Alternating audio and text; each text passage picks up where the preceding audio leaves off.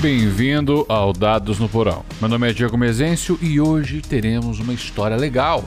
Uh, my character was an orphan. because daddy can't disapprove of you if he wasn't around, am I right?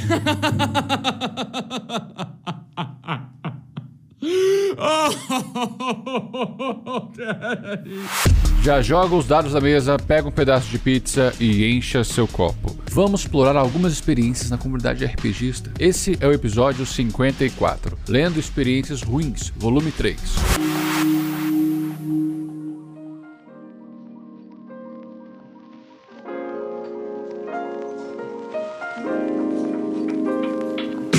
Este episódio de experiências ruins vai ser diferente. Eu peguei somente um caso, vou lê-lo no primeiro bloco e vou fazer meus comentários no segundo. Em comparação a outras histórias que li, é bastante tranquilo.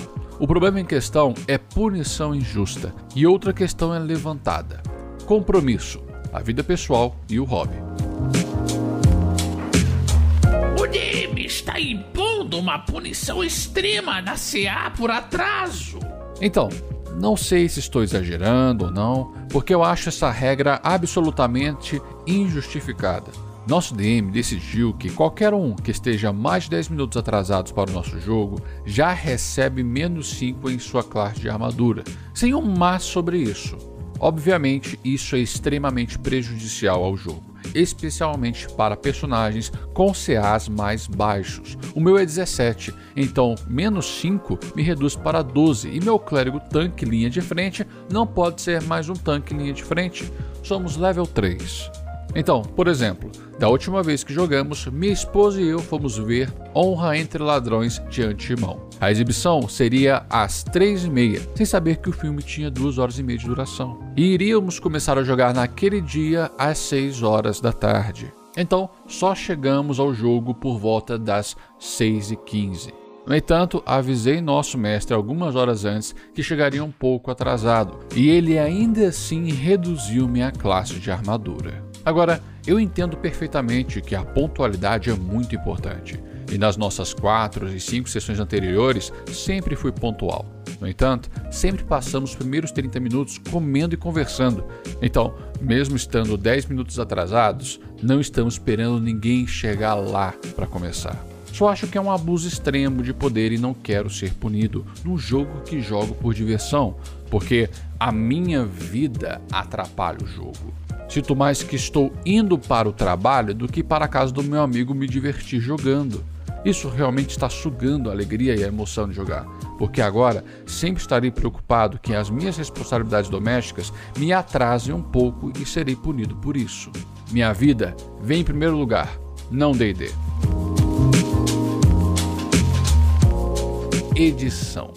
Resolução Conversei com todos os outros jogadores para ter certeza de que estávamos todos na mesma página. Então, quando tivemos nossa sessão ontem à noite, mencionei ao mestre que eu e todos os jogadores pensamos que era uma punição extrema e que estava arruinando nossa empolgação pelo jogo. Ele percebeu muito bem as nossas preocupações e revogou sua regra. Nós nos divertimos muito. Olha só, alegria!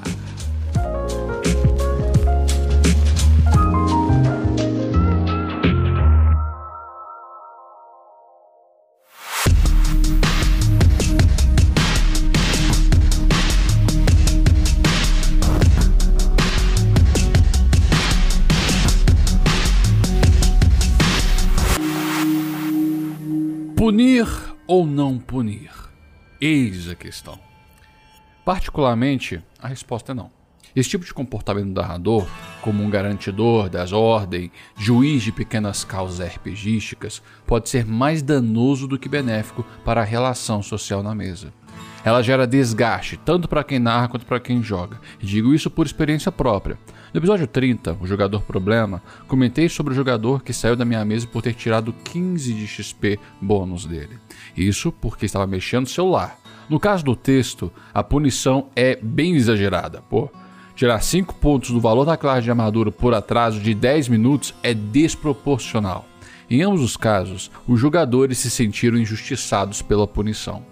Com o tempo, isso vai criando pequenos atritos. O narrador vai tomando mais a posição de juiz, inflando com a falsa sensação de poder, e o jogador cada vez mais se sente injustiçado por uma arbitrariedade extra-jogo, fora do jogo. Olha só, até no próprio texto a pessoa afirma: Minha vida atrapalha o jogo.